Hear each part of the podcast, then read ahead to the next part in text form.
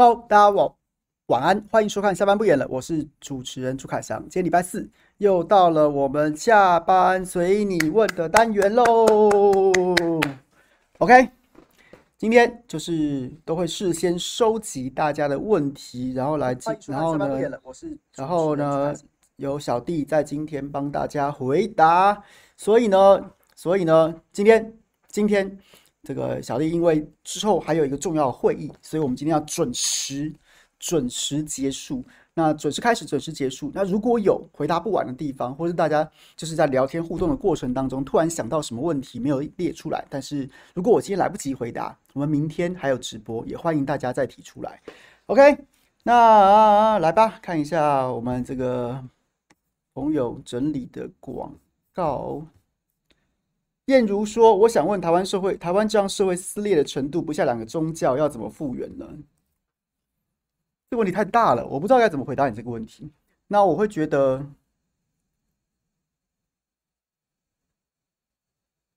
我觉得没有什么复原的必要啊，因为台湾不就是鼓励多元价值吗？那所以，所以这个社会有很多元不同的意见，那就有啊。那撕裂只是在于说，大家不要，不要，不要。”暴力相向，或者是说完全就是用一种不可理喻的方式，然后无法沟通，我觉得这样就好了。那除此之外的话，撕裂就撕裂啊。如果彼彼此意见真的不合，那就不合啊。但是重点是，我觉得还是要可以沟通啦，还是要可以沟通啊。就是我一直很欣赏柯文哲讲那句啊，柯文哲讲很多话我都不太认同。我今天早上不想臭他，后来我直接去去查资料，发现并不是。我原本想的那样，所以我等一下跟大家说明。好了，总之就是他说过很多话，我也不认同，但是这句我蛮认同，就是你有十件事不十件事不合啊，十件事摊出来，八件事不合，两件事可以谈的，那不如就先谈了两件事。所以我觉得就是这样子啊，所以所以要说，我不知道燕如的意思是不是这样子啊，就是这个社会，台湾社会确实非常的撕裂，但是我觉得撕裂就撕裂嘛，反正各各自有各自的想法，在民主社会，你也不可能要求别人都要想的一样。那就是就是，我觉得还是要还是要，比如说讨论要基于事实，然后呢，就是没有没没有必要不要恶意的攻击，特别是使用暴力，那就这样子吧。我 我想问他回答，也许很笼统，但是但是我也没有别的办法了。OK，小香香说怎么看周瑜修的党籍？我觉得周瑜修的党周瑜周瑜修的党籍不是一个很重要的话题吧？那他。民进党反正要开除他了，那他他自己不退党，民进党可能也会开除他，那他就自己退党了，那就是就是就是就就这样啊。那他要不要加入民众党？我觉得也不重要啊。他加入他不加入民众党，他现在也是代表民众党啦。那他加入民众党，那就是加入民众党啊。我觉得其实柯文哲跟黄珊珊，然后呢，之前一直在，就是我觉得他他他是有一种在，就是有一种，也许在政治的实然面上，他觉得这样子有票。那我觉得在政治的这。的阴然面上面，它其实就是一个民众党标榜的看板嘛。我就是你看我这个党，对不对？有有民众党来，呃，有民进党来的，有亲民党来的，所以他们都一直像黄珊珊在在上在去年选举的时候，都还有保有自己的亲民党籍，今年才加入民众党。诶，是去年加入还是今年加入？反正就是就是就是就是就这样子。那这是这就是这就是民众党想要传达的一种政治的符码。我有很多不同党籍的人来加入，那只是就是你想要创造这样子的符码。民众、民进党或是国民党未必想要陪你这样玩，那你这样创，你创造这样子的一种一种形象，或者是一种一种，就是广纳广纳其他党籍都可以来加入，那一般民众接不接受？一般民众买不买单？我觉得也未必，所以我我不觉得这是一个很重要的议题啦。OK，OK。OK? OK? 凯利令柯文哲派出黄珊珊和具有民进党籍的周瑜修出来谈判，条件又踩得如此硬，到底在盘算什么？还有蓝白合如破局，柯文哲还帮蓝营立委候选人站台，不就等于把民众党、民进党呃国民党的总统票奉送给柯文哲？我不觉得黄珊珊跟周瑜修他们的党籍在这场谈判当中有有什么值得讨论的。就是他们，他们一直都是这样子啊。那你，你也会把他们视为民进、民众党的人啊？那现在有一种阴谋论是说，黄珊珊是亲民党的，然后呢，周瑜修是民进党的，所以呢，柯文哲这个所托非人，他们就在里面就是要存心搞破坏。但我并不会这样觉得，因为我觉得，我觉得，就是，我觉得，我觉得，对黄珊珊跟周瑜修的政治路线来说，亲民党跟民众党已经没那么重要。或者是说他们的党龄都这么久了，真的有这个政治路线，党籍也不是重点，就他们都内化了。黄珊珊的亲民党的的的价值，或是亲民党的一些一些，你知道 DNA，他早就内化了。周瑜修当了那么久的民民进党员，他也早就内化了。所以你今天说哦，因为他们有这个党籍，所以就是来搞破坏的。我觉得，如果你要说他们搞破坏，那是另当别论。但是你说因为党籍所以搞破坏，我就觉得这个这个因果关系有点对不上，大可不必这样子渲染了，没有什么意义啊。你懂意思吗？就是。就是黄珊珊会搞破坏，他有没有亲民党籍都不重要，他早就把那个价值都内化，就是黄珊珊他的他的意识形态。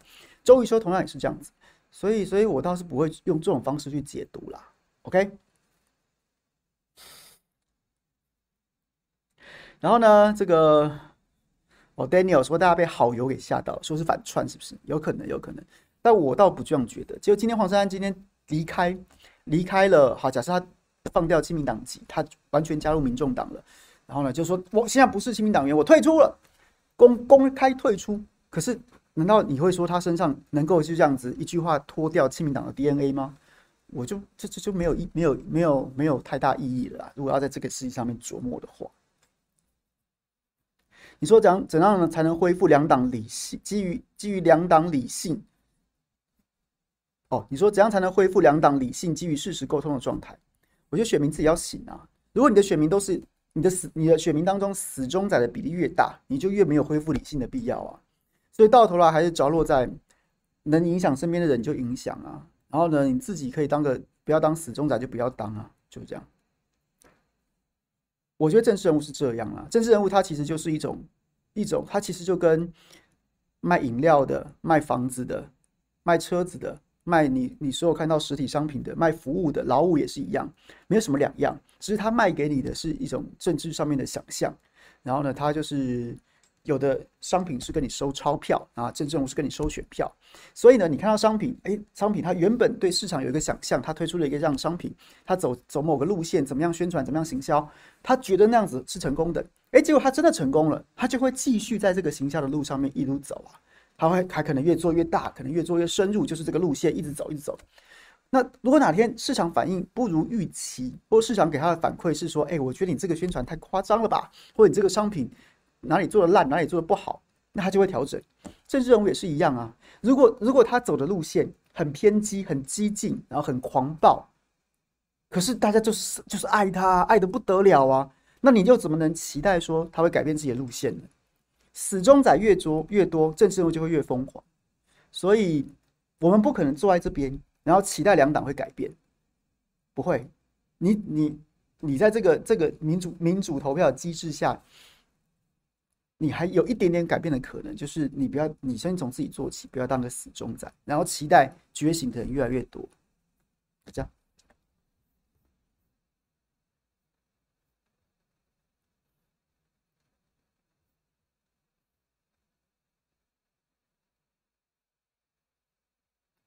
我也听过周瑜修很重要，而且他他其实个性是很相对温和的人。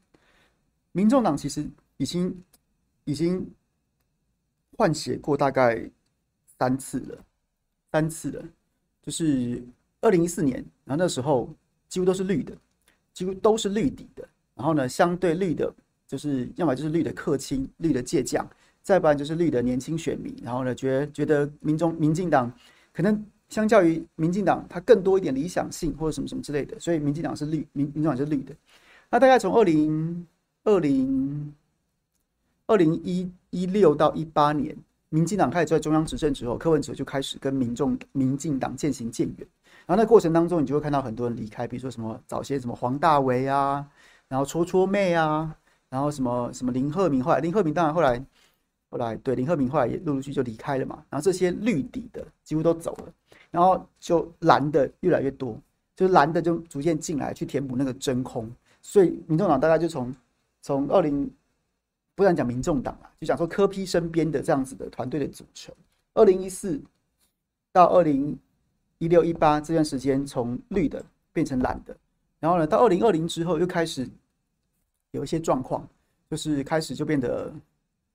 蓝的也没有那么多，蓝的也就是慢慢的又开始开始归队，很多很多过去在市府的幕僚就是蓝底的，然后现在又各自回到，比如说民进国民党的立委、议员、首长的办公室去工作。我就认识很多这样子的人，所以他现在就处在一个很真空的状态，很真空状态，所以就有很多不管是地方组织有一些光怪陆离的现象，这就是民众党的现况。不用来骂我，不用来骂我，你自己去看新闻啊，你自己去看新闻啊。啊，我们身边认识很多朋友，就是来来去去的。是曾经待过的啊，大概都大概转述的就是这样子的状况。那余修是早期绿的，一直待到现在，算是很久。那他的他的他就非常像是那种，就是中生代的中生代的绿营的，就是就是可能在可能你现在看到台面上那些那些老一辈的，什么亮哥那种是老一辈的。他当然也不是创党党员，但他像现在来说已经算老一辈的。那在他晚他一辈的，就有一些现在可能就是你所谓的中，就是年轻立中你中壮派立委那个年纪的。然后周宇修就差不多比那个再晚一点，他相对于差不多，我认识他的时候差不多就是李厚庆、张志豪，然后他们那些人可能都还在，比如说在苏贞昌、在谢长廷身边各自担任重要幕僚的时候，那个时间点，他们就是等于是最亲近这些天王的幕僚。那这些天王当然各自就在不同的位置上面，然后呢，像张志豪现在回到党中央嘛，然后呢，周瑜修现在柯文哲身边嘛，然后还有像是李厚庆啊，什么林鹤明啊，一个去媒体，然后一个在文化总会什么什么之类的，这种这个层级的，那这个层级的都有个特色，就他们非常会做人，他们非常懂得人情世故，非常会做人。我有一段时间就是几乎天天晚上都在跟。这些政治圈的幕僚喝酒，蓝的绿的都有。那你就看到蓝的幕僚相对来说就不像他们这一这些这些这么长袖善舞，这么懂得人情世故啊，非常明显啊。那时候我就有很深的感慨，说民进党可以执政，可以打败打败那个蛮憨蛮憨衰老的国民党是有道理的。就这些人是有能力、有理想，而且他有热情的。对，所以就是这样子。周宇修跟小牛，我觉得落差还蛮大的吧，落差还蛮大的，对，所以好啦，OK，感觉一下就好了，OK。所以你觉得不合？我觉得不合吗？你说如果蓝白合破局，柯文哲帮蓝营立委站站台，就把等于把国民党的总统票奉送给柯文哲。我知道你在讲什么，但是我今天早上跟跟。月人之直播的时候，他也问我这个问题。那我后来就问，后来就就我觉得啦，国民党的立场或许会这样讲，或许会这样讲。但是从我的角度来，从一般民众的角度来说，我就觉得重要吗？如果蓝白河破局，总统就是赖清德啊。那所以民众党抢了国民党的的总统票又怎么样？你抢了之后你变第二又怎么样？那国民党守住自己的总统票啊，你守住第二那又怎么样？所以我根本不 care 啊。那反倒。反倒能救立委，我就觉得就救立委吧。立委觉得立委候选人各自每个在线在第一线的战场上面跟敌人厮杀玩命，他觉得柯文哲有票就请柯文哲来，他觉得没票不需要他他就不要，把这个权利你就放给立法委员们啊，放给立法委员候选人们嘛，就是这这这这大概有理解意思吗？我当然知道从国民党的本位主义或者从民众党的角度，民众党可能不会了，因为民众党也没有什么候选人。那从国民党的角度，当然会觉得说。我柯文我我我侯友宜还是要选第二啊，还是起码要选第二啊？我要守住我的票啊，什么什么之类的。所以说，是不是要他们也许还要思考。可是从一般民众的角度，我就会觉得，Who care 啊？Who care？谁在乎你第二名几票？谁在乎你第三名几票啊？国会席次能多几席，还不如就多几席吧。对，所以我是赞成的，我是赞成的。当然，最好的还是整合在一起，一起选，一起选。那如果分开，我就觉得让立委们给立委们一线生机，让他们有机会为自己的为自己拼一次，该需要什么就做他们的后盾，不要去限制啊或怎么样子啊。我就觉得事已至此，你就让他们各自想办法求生吧。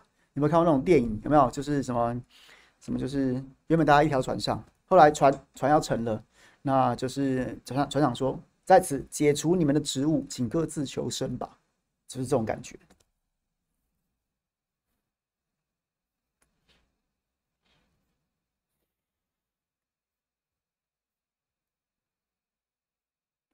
沐雨橙风，万一这些立委将来加入民众党嘞，那又怎么样啊？那又怎么样啊？那那那那那那要如何？那要如何？国立委会加入民众党，一定是他觉得在国民党看不到前途。那就请你这个党检讨，为什么你在为什么让人家在在你这个党里面看不到前途啊？所以所以你怪你怪立委候选人干嘛？你怪自己啊？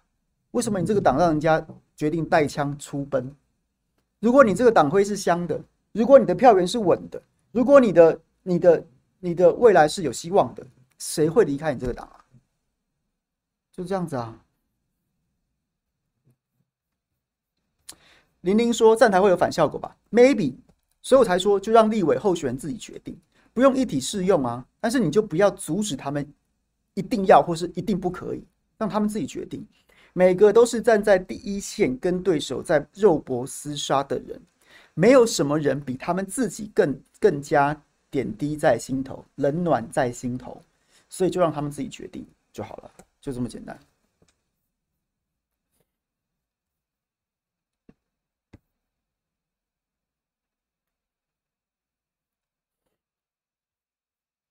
提波麦，请问大家，凯翔，大家知道七六猴猴带着国民党几位立委上凯道喊支持居住正义。现在周末该 NGO 团体要开居住正义各党版本法案扩大公听会了，但国民党至今无人提出党版。猴猴九二八再会该 NGO 执行长又再次当面承诺会力挺该案，但至今还是无动作。国昌老师已放话要做看板，批国民党猴猴立委一干人骗票。只有时代力量跟民众党提版本，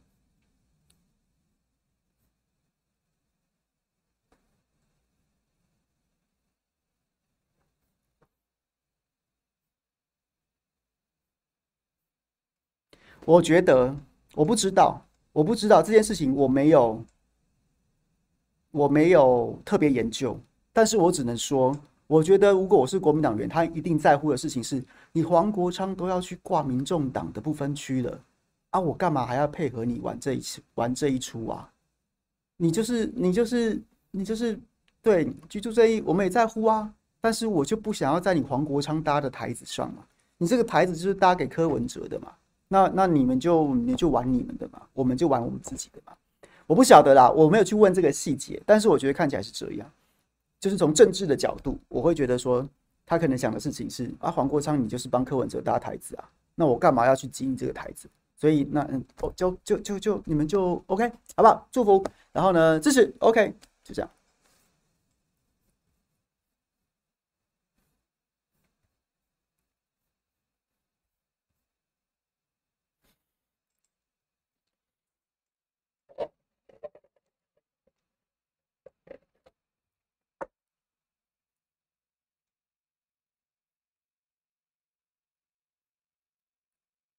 小林说：“柯说了跟郭合作还比较简单，我很好奇这句话是为了把风向导向是国民党不合作，还是想对国民党多拿点筹码，还是说他真的如字面上认为？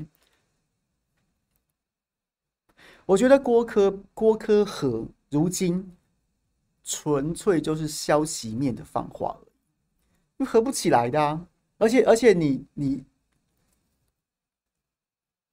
在基础面上面，郭台铭会走到今天这一步。”就是大哥要当正的，大哥要当总统，所以呢，他跟柯跟侯都谈不下去，所以到最后就只能大哥自己出来联署。那请问你告诉我，郭柯和是谁当正的，谁当副的？柯文哲如果愿意当副的，那他就去，他就去跟侯友谊搭就好啦。国民党能给柯文哲的比郭台铭能给的多太多了吧？而且郭郭柯呃。侯科和是侯科配，是真的有机会当选的。郭科配、科郭配可没机会当选啊！这是最现实的问题。我不想要跟任何人争论这件事情。如果你你在这件事情上面存疑，那没关系，出门左转，我们大家不用吵架。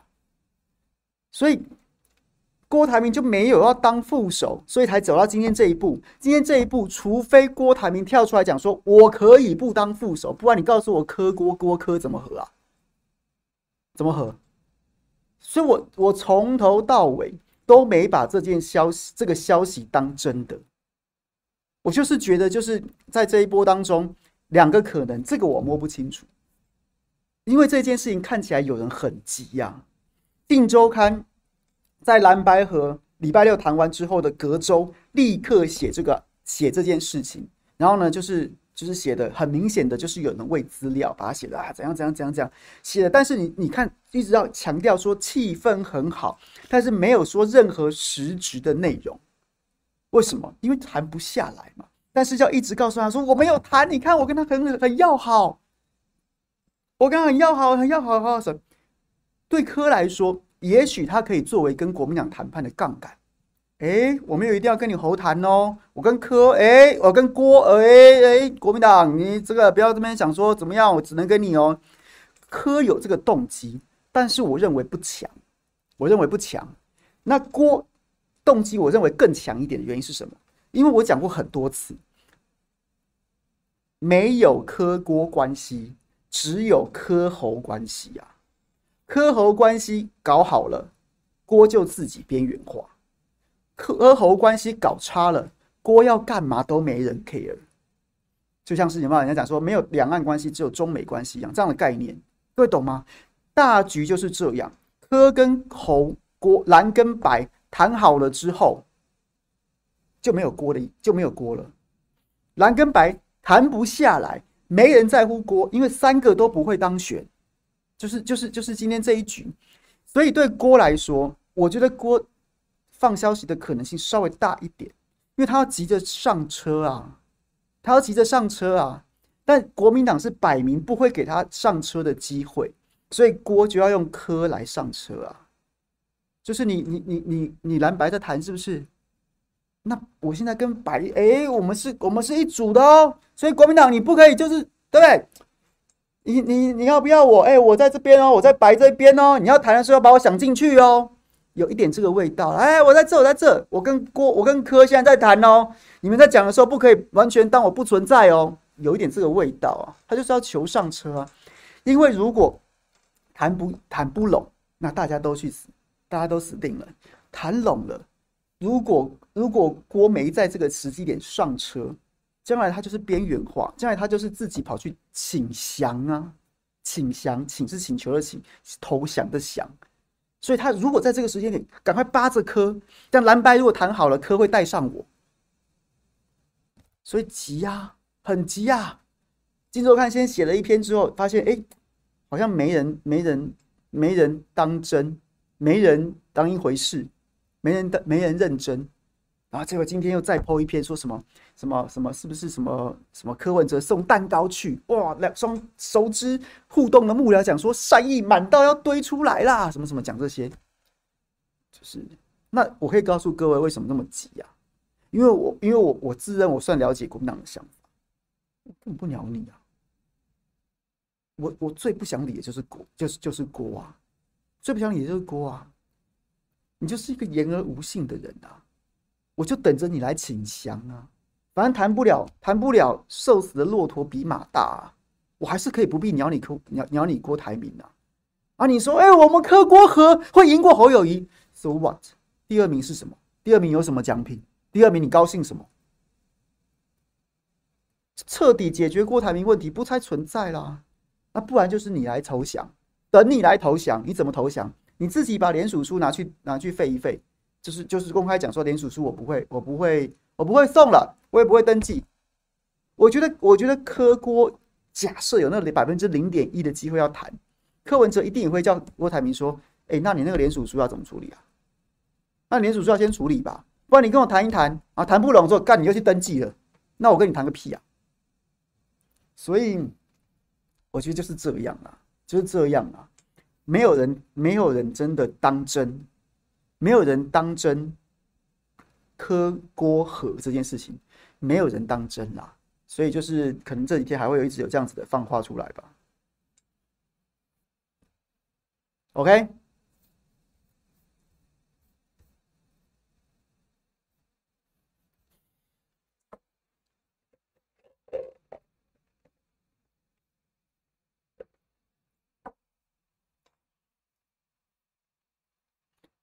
谁整天都在偏蓝的来聊天是情歌啊？谁啊？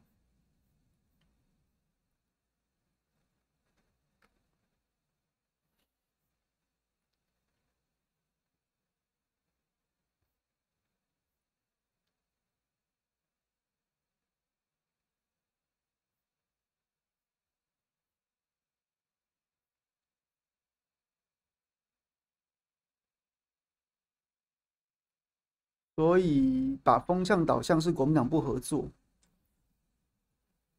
我今天早上讲，我觉得，我觉得如果最后谈崩了，有一些戏是一定要演，就是双方都要演那个。我我大家也知道，我现在跟跟大家讲过一个一个一个一个中国传统官场的文化，叫恩出于上，就是每年呢刑部刑部在勾那个要秋决的秋决的的犯人的时候。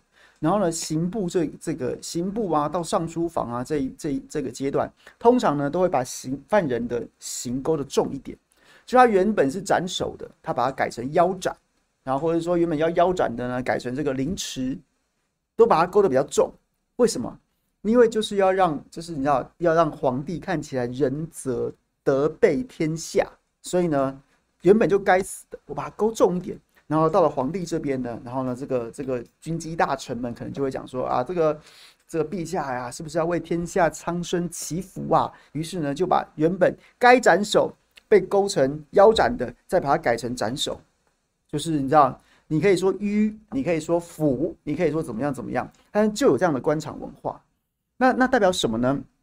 代表就是臣子做臣子的要知道要把那个人的仁仁爱的形象。仁德的形象做给主子啊，所以今天蓝白假设真的要破局，中间一定有戏要演。什么戏要演？就是指责指责溥聪啊！哎呀啊，这个他们也是求好心切啊，都都都都都都都求好心切，所以就是很激动啊。然后呢，对不对？就是我知道，我知道，我知道，但是我是嘉义出生的猪农之子啊。有的时候真的就是就是啊，不是吃吃吃亏，就是占便宜呀、所以怎么样怎么样怎么样怎么样？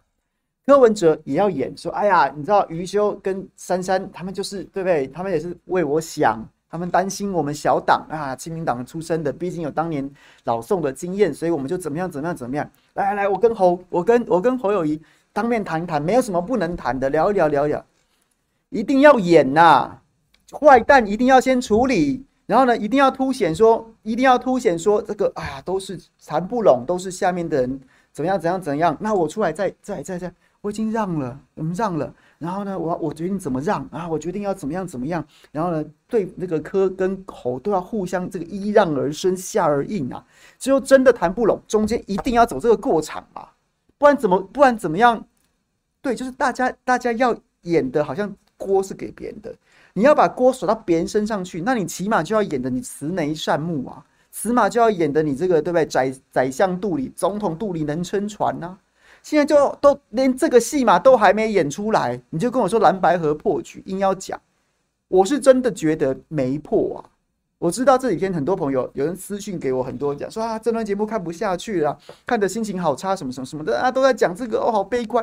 我真的觉得没有诶、我不是故意要这边骗各位，然后来看我直播或什么的。我真的觉得没有，因为我都觉得这些戏都没走嘛，这些戏码都还没走啊，都还在谈判的过程当中。我不是上周跟大家讲了，这一定是多次谈判，一定还会有很多磋商的空间，然后到最后有可能一个幕就是就是急转直下就成了。我到现在都还觉得会成呐、我是真心觉得会成呐、成功的成不是沉默的沉哦。所以大家真的不用着急啊，时间还没到啊。就算第一次礼拜六会前会谈好了啊啊，可能这个礼拜可能已经开二次会了。就算一切顺风顺水，蓝白各自提出，在第一次开会的时候就提出了时程都是十月底跟十十一月的第一周啊。那你现在急什么？现在才十月十九号，哎，你就急着要宣告说啊怎样怎样怎样，太早了。有没有可能最后破？当然有可能。但是就会有一些迹象是一定会走的过场，那这些过场在那些过场出现的时候，大家在开始悲观，大家在开始订机票嘛。那现在连过场都还没走，你就要说什么啊？怎样怎样怎样？我就觉得，就真我就真的不这么觉得啊，就真的不这么觉得啊。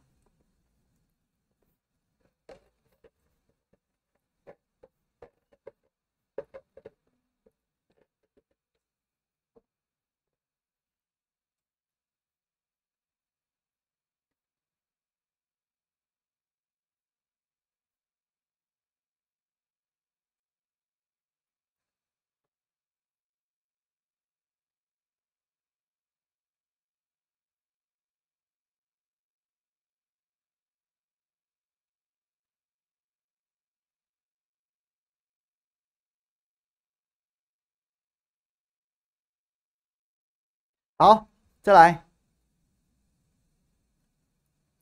Eddie 说：“凯翔有看侯办最新的广告吗？我认为蛮不错的，有跟侯刑警的人设连结，但侯本的态度却没有展现出刑警的霸气。请问你认为他到底怎么了？”我没有看呢、我有看他之前那个十五秒、二十秒的，我就觉得还可以啦，就这样子啦。我没有太有记忆点，所以是有长版的嘛，也许我在看来跟大家分享。那刑警的霸气的部分，就等我看完再说。那可是我觉得他如果要选总统，他就不能。他就可能必须要更像、更、更、更、更全面一点，不能只是有刑警的霸气。我不知道是不是故意的，对。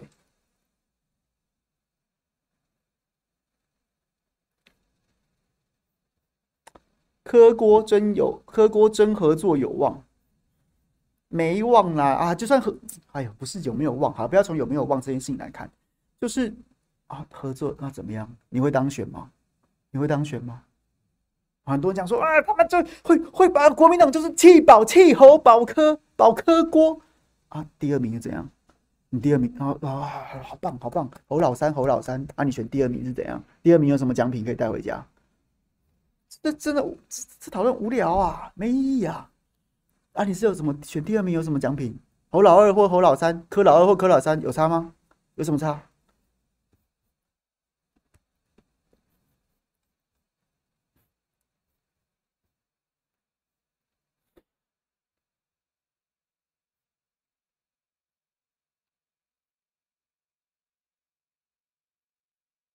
好，Eddie，谢谢你，我去有机会去看看，今天还没有时间去看。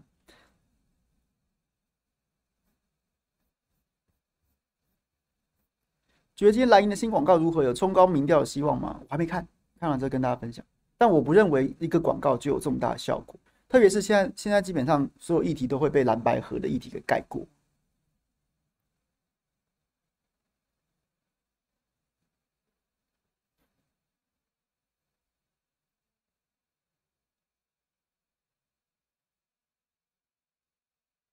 张西西说：“中间选民是不是只存在于五十岁以下的人群？阅历够了，终究会选边蓝绿。”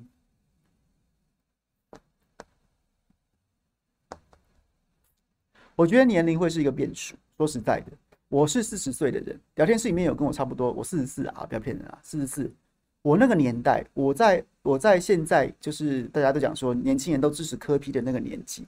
高中大概十十十七八岁开始开始还没有投票权，但是关开始关心政治，到二十几岁那个年纪，我们那个年纪几乎所有的我身边所有的同侪都是扁迷呀，都是扁迷呀，都是扁迷呀，什么封街跳舞，总统府前办舞会便装。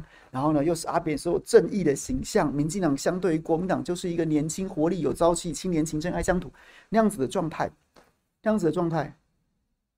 照说，如果人的心智或人的人的阅历都不会改变他的话，我这个年纪四十岁以上，民进党的支持率应该是压倒性的赢所有的政党，因为那个年代，我所有的同辈，我所有的同辈。全是扁迷，全是扁迷，全是民进党的支持者，全全部几乎全部都是。如果这这二十几年没有任何事情都不会改变，到了四十岁这个年龄层，民进党应该现在是压倒性的压倒性的支持支持率。但是有吗？你说哦，那是因为阿扁贪污或什么什么之类的。对，那代表什么？代表说人就不是不会变的。所以，我早先我非常讨厌看到看到有人留一种留一种有人叫做什么？你们会老，我们会大，我们会大。哎呀，什么什么科批的支持都是年轻人，再过三年五年，再过三年五年，下一届都是我们的天下什么的。这件事情就没发生过。科批现在的的魅力有强过当年的阿扁吗？那民进党有因为那样子就就永永久执政吗？就直接经营了二十年后的年轻人，然后再然后这些人就是对不对？就源源不绝的作为民进党中间支持嘛，反而没有啊。年年龄层到了到了到了一定年龄，然后到了你的心智成熟到某种程度，到你人生阅历到大了，到了你开始成家立业，然后呢求职求求子求女，然后就是就就人生就让你变得很务实啊。你不会觉得办舞会的人很了不起，你会觉得那个真的让你觉得生活安定的人，哎，你比较重视，比较在乎，或是或是望之似人君，讲话有内容，或是真的看起来有做事更好的团队什么什么这些的，他自然而然他的想法就会变了。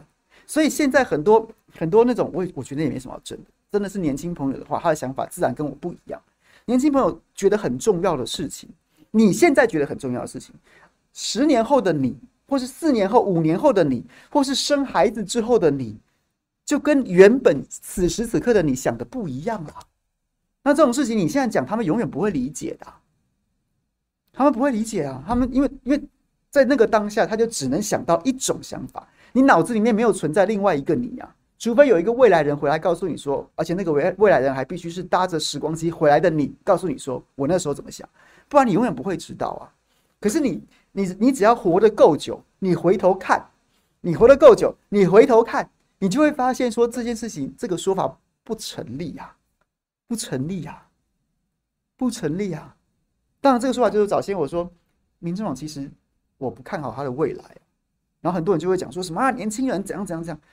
问题就是，你活得够久，你就会看到啊，这个世界上面曾经有年轻世代被阿扁主宰啊，被阿扁跟宋楚瑜瓜分主宰啊。那如果那个世代长大之后，阿扁跟宋楚瑜应该应该最后就是没有国民党啦，因为阿扁是。民进党宋楚瑜是，对不对？后来跟国民党还搞砸，但是这两个有有有有主宰，有主宰台湾政坛嘛？有了阿扁八年当完就换国民党执政，可照说应该没机会才对啊，因为都是扁迷啊，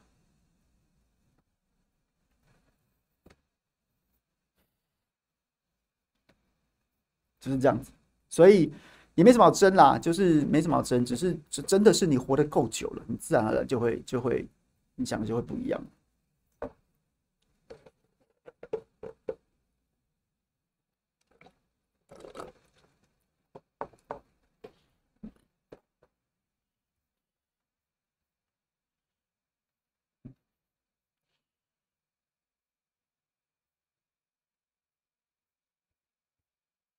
好，这木鱼哦，木鱼你还会提问哦，但你都不懂内，你每次都只是空问不懂内。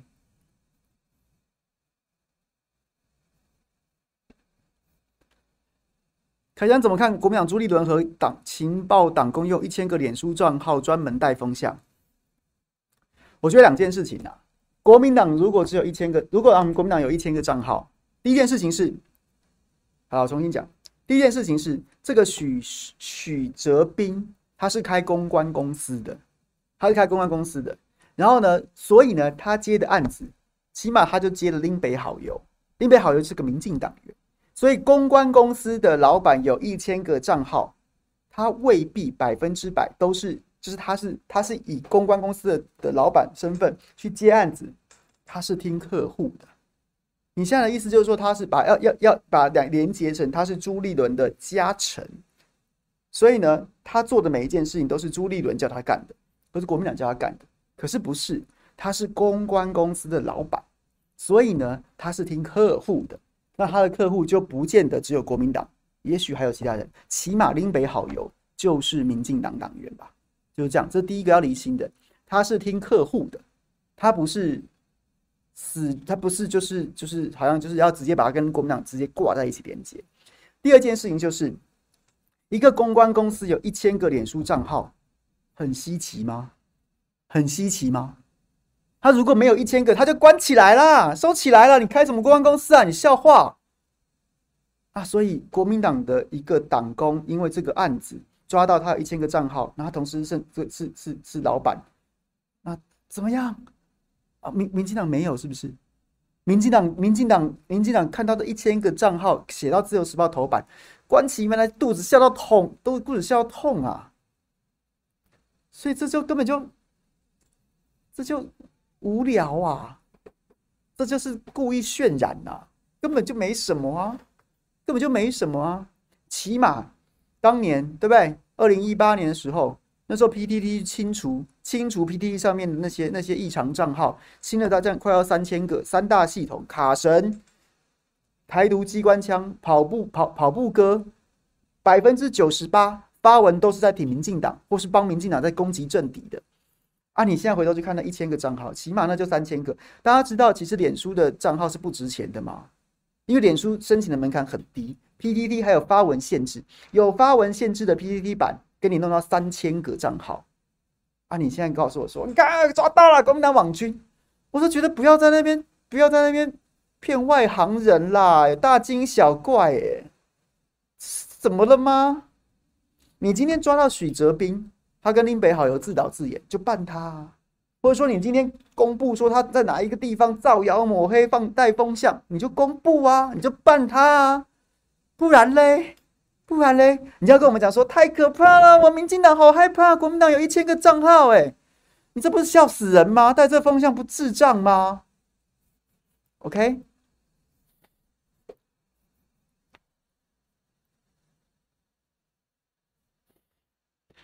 我是认真的，我也没有要吐槽你的意思，我是真的觉得说，哎呦，这个一千个账号，哎呦，好太可怕了吧，一千个连书账号，哎，哇，国民党好坏哟，然后国民进党还有人上车，你还好意思上车？我看到吴思瑶不是还写一篇去干掉张思刚，不是你这不是笑死人了吗？吴思瑶，你跟你跟林炳书什么关系啊？林炳书他妈人被收押了，台独机关这样还用 PDD 账号在帮他骂高嘉宇，哎。林敏书案子快要爆发的时候，那时候林敏书在把高嘉瑜控制在饭店。高嘉瑜说不行，我不能不出门，所以他要去上节目。林敏书还用账号去在那边抖内恐吓他。你看看木鱼，人家当时林敏书要恐吓高嘉瑜，都还会花钱抖内。你现在一天到晚来这边来这边这边来这边乱来这边闹，当然了，加入讨论我也是很欢迎的。你都不抖内，你比林敏书的网军还不如哎、那那那这些事情斑斑斑斑在斑斑可考，历历在目。然后，然后呢？吴思瑶还在那边，哎，好可怕！张思刚，你是不是共犯？有一个许哲斌，会不会有千千万个许哲斌？哎，你先回答一下林炳书吧。所以我就觉得这一局太蠢了吧？哎呦，太蠢了吧！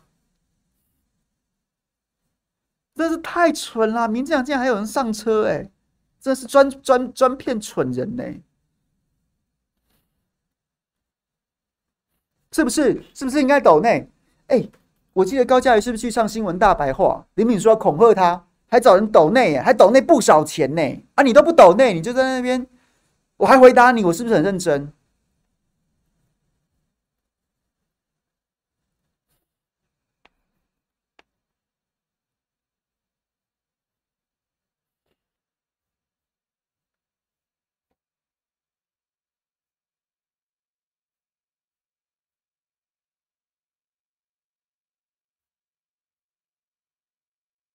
就像我也我也很怀疑木鱼跟大醉侠是不是是同一个人吗？还是说你们是同一家公司的？为什么你来大醉侠就不来了？啊，你们是是因为我是因为大醉侠是一军，你是二军，然后觉得我现在是我现在朱凯翔不是个咖，一军不用啊，派二军三军来对付我，是不是这样子？不然怎么会那么巧合的？我好像没有，就是大醉侠以前常看到，后来大醉侠不光临之后，就是陈木鱼来。你们两个是同一家公司的吧？不然怎么会有这么，不然怎么会有这样子的这种协同行为？套一句我们杜一景最喜欢讲的协同行为，嗯，有没有？我觉得很可疑哎，对不对？是不是同一个公司？不然不然木鱼来醉侠就不来，醉侠来木鱼就没就就不来。以前大醉侠来之后就没有陈木鱼啊，是不是？是不是？是不是？对不对？还是一个人要切账号不容易？我也很怀疑你们同一家公司啊。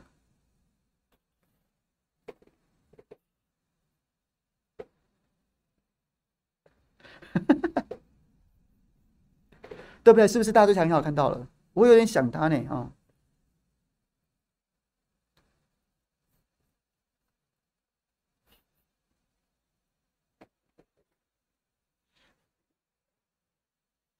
好，西明说万华这一局，哎，对不起，我真的没打听，我我我我去打听看看，再下次再回答。小慧说，柯浩明都是绿的，居然联合政府以后也是部分绿的在执政，这样妥当吗？所以我一直支持谈呐。我这礼拜三跟小新直播的时候，他到他点醒了我一件事情，是我蛮支持的，就是说，就是引用柯文哲那个概念呐。你现在前面的，比如说方式跟时程谈不下来，你继续把后面的政治主张谈仔细一点，可不可以啊？或是你继续把，你继续把，你继续把联合政府的细节谈仔细一点，可不可以？或把国会席次极大化的的具体做法谈谈谈谈清楚点可不可以？甚至你你说国会其实极大化有没有一有没有一概而论？全国七七八十个选区的这个做法很难说，还有每个选区各自特性不一样。那你既然蓝白都说要支持蔡壁如，你就从蔡壁如这个选区开始谈，说未来可以怎么样啊？双方都可以去站台，怎么样怎么样？你就把那些可以做的事情先谈嘛，先谈嘛，没有关系嘛。我是很支持的，所以联合政府会不会会不会未来都是绿的在旁边执政？我不知道。啊，也许那那那你现在就谈呐，这可以谈呐，我是觉得蛮好的啦。赵康今天发言说内阁全拿出来谈，对不对？我支持啊，我是不是就直接拿出去谈掉？而是而是我觉得就是回到桌上来谈，内阁怎么组，然后呢，就是要什么人如果可以公布影子内阁更好。我是觉得就是回来赶快回来谈判就对了。那我也可以跟大家爆料，我知道明天早上会有某阵营就会提新的方案出来了。那也许就会进入一个新的状态，对，就是就这样。民主初选会有跟立委，会有立委跟议员一起吗？民主初选，其实我不觉得最后真的会照民主初选。我我非常就是，我没有觉得全民调一定好，我也不觉得民主初选一定不行。但是我觉得最后最后可能还是民调的机会高一点。民调机会高一点，我个人认为。那我觉得两个都没什么，都只要你们谈得好，只要你们谈得下来，我才 I don't fucking care 民主初选或是全民调，你们只要能谈得下来。所以我觉得现在你去战民调好或不好，去战民主初选好或不好，还蛮无聊的。最终就是两，只要双方能谈下来，民主初选或是就是只要有一个方法，双方都可以接受，他哪怕是天下最烂的方法。没有学理，没有科学，但只要双方都能接受，它就是好方法。你今天说一个哦，干把八本论文、三百本论文讲民调怎样怎样，或者讲说初选有什么什么好处，但是双方谈不下来，它就是最烂的方法。所以我觉得现在炒这个真的还蛮无聊的。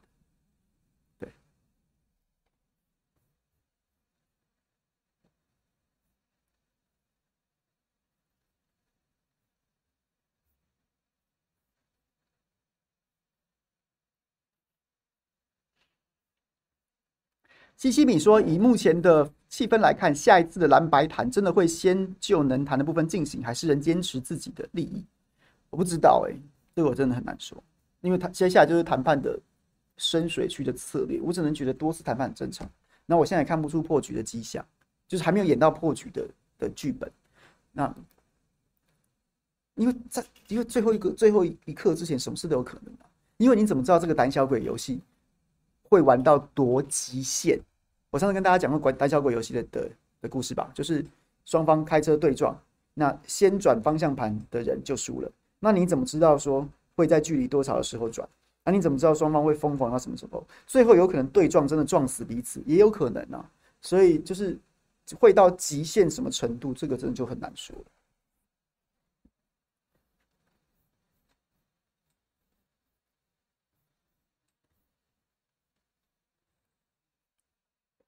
江东小香香说：“我觉得我快被凯强的三不合就三个都盖的说法说说服了，是吧？帅吧？”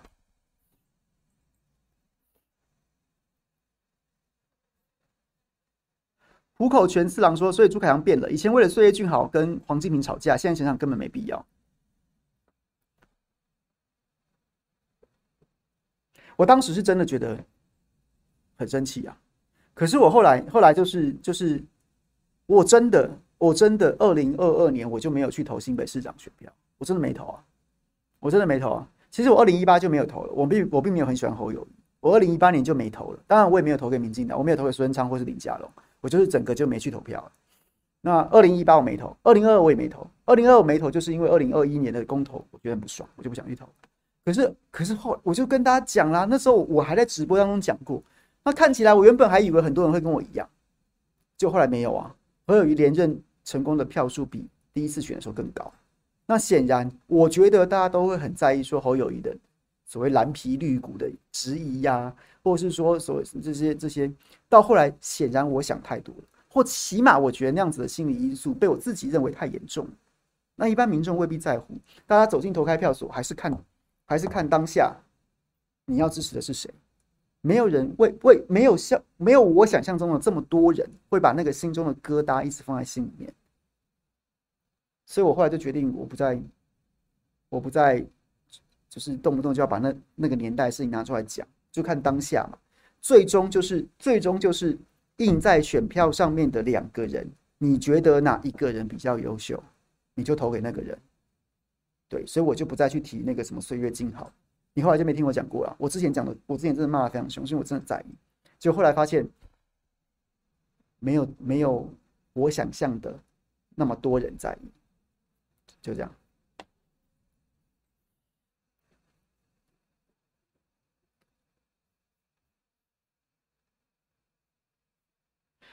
李彦宏说：“斗内一个麦当劳的猪肉满福堡加蛋，请问凯翔有告过人吗？还是有被告过？有被告过，有被告过。”告过人吗？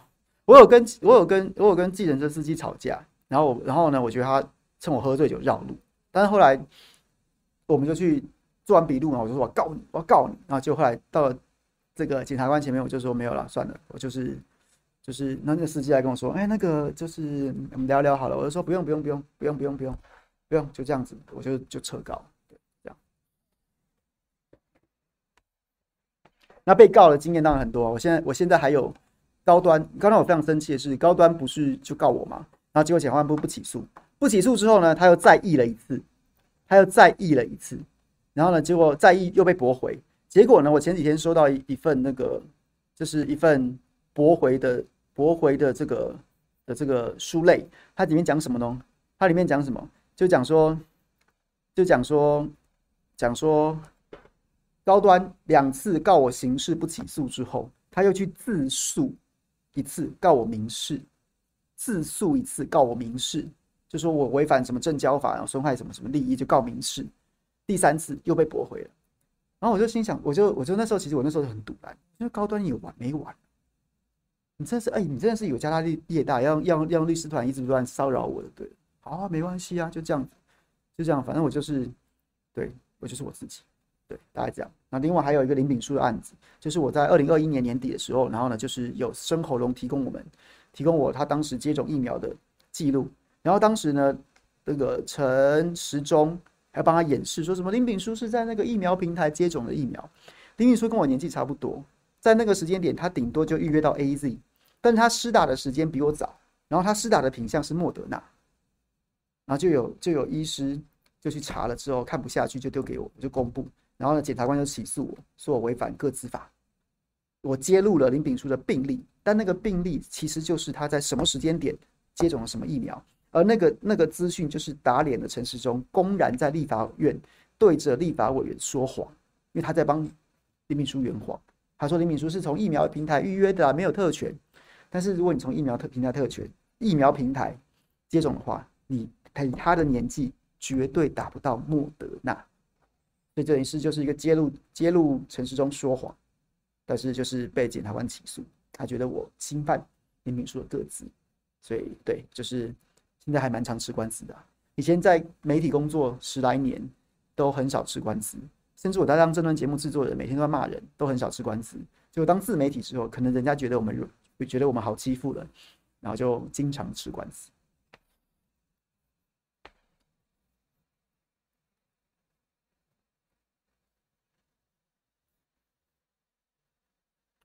Eddie 说：“国民党不能谈内阁，因为这叫政治分赃，要等民进、民众党来谈内阁才行，因为这叫联合政府。”好了，我知道你在在臭了，我们就我是从头到尾都不认同政治分赃这件事情。我甚至觉得民进党对不对？干，你怎么知道民进党上台之前跟你装慈眉善目？你怎么知道赖清德上台之后不会陈吉仲回来当农业部长？你怎么知道不会赖金明回来当经济部长了？以后以后绿电都给他管了。然后你说不行啊，不行啊！选前讲叫政治分赃啊，选后之后他再给我们开惊喜包啊，健达出奇蛋，对不对？开了之后，干他，赖清德回来了啊！开了之后，我、哦、靠，被转到一个陈吉仲，你喜欢这样吗？我不喜欢啊！我喜欢选前大家就直接开，就直接公开讲啊。我们执政联盟如果当选，法务部长是谁？国防部长我们属意谁？或怎样怎样？然后就就就就这样，这样不好吗？这样不这样不好吗？你他妈的！好了，我没有没有要各位骂，没有要骂各位他妈的意思。哎、你各位去去对不对？买扭蛋，然后人家还要告诉你说，哎、呃，不是买扭蛋，我是想买的是那个乐高的那种就是人偶包，乐高人偶包。你去买乐高人偶包，人家还叫你不要捏，有没有？因为你有时候捏捏，像我之前去买哈利波特什么的，就会就会在那边想要捏，看能捏出是谁来。你要捏过之后，你就热门的人偶，大家就捏一捏，如果捏出来就会买。那剩下的都是没有人要的，所以人家都会告诉你说不要捏。你连买个乐高的人偶包都会想要在，都会不想要被买到不想要买的人，都会想要提前知道是谁，对，就是俗称的摸骨。啊，结果结果你说你的你投这张这张票下去，决定你人生，决定你家庭，决定你的这个国家前途的个内阁阁员，哎，不要先告诉我啦，哎，告告诉我是政治分赃啦。你当你想要用谁就用谁，我到时候再说就好了啦，不要告诉我。妈的，你去买一个买个人偶包，你都在那边摸骨。现在阁员阁员事先告诉你，哎，不行不行，分赃分赃，你不是脑袋有问题吗？你最好选前就告诉我啊，我还知道说哦。哎，我觉得你选总统不错啊，但你的阁揆是个王八蛋，我就想想我要不要投你啊？哎，你，哎，我觉得你的阁揆跟总统都不错，哎，然后呢？但是你阁员要那个谁王八蛋，我我选前就先操你说你要不要改一下？这有什么不好？这有什么不对？我甚至觉得这干干脆就当成制度，以后嘛整个内阁一起投票啊，就一起投票，对，大家就是一组内阁直接投票，这有什么不对？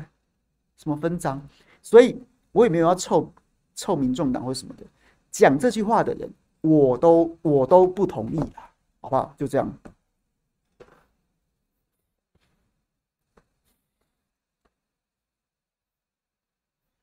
是不是？哎，大家买过人偶包的都知道摸骨吧？是不是摸骨吧？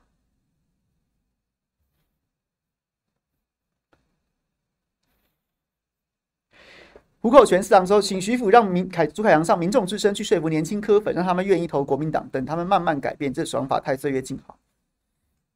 哎呀，就是顺其自然就好了。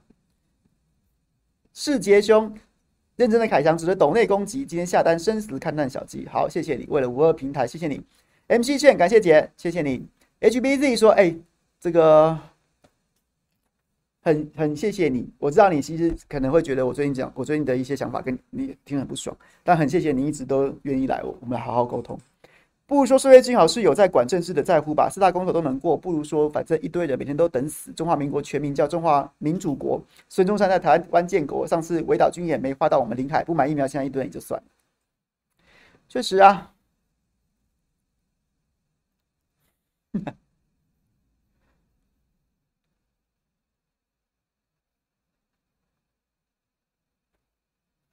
好，今天这个六点五点五十九分，今天我后面还有会议，所以今天没有办法跟大家多聊。明天，明天礼拜五下班还有还有下班不演了。今天没有回答到的问题，明天请大家在小编明天帮我们再开一个这个聊天串，然后呢，大家可以先留下来，明天我们再聊。然后明天礼拜五，对，今天如果大家聊得不够尽兴，我们明天再继续聊，明天可以聊到六点半，我们再去接女儿回家。今天非常谢谢大家，这个然后消消气，我是真的觉得还没完啦。那我觉得大家也不要去站什么全民调好还是民主初选好。第一个，我觉得在在在最后的结果可能不是全民调，也不是民主初选，可能是别的方法。那我觉得也没有什么好或不好，两个都可以找到优点，两个也都可以找到缺点。那最重要的事情就是对我们的期待来说，谈得下来的就是好方法，哪怕最后是直筒版。两个人愿意接受直通版，直通版就是天下宇宙银河最棒的方法。那那那，如果两个谈不下来，什么方法都是烂方法，好吗？大家这样想，就是放轻松一点就好了。OK，谢谢大家了，那我们明天再会，拜拜。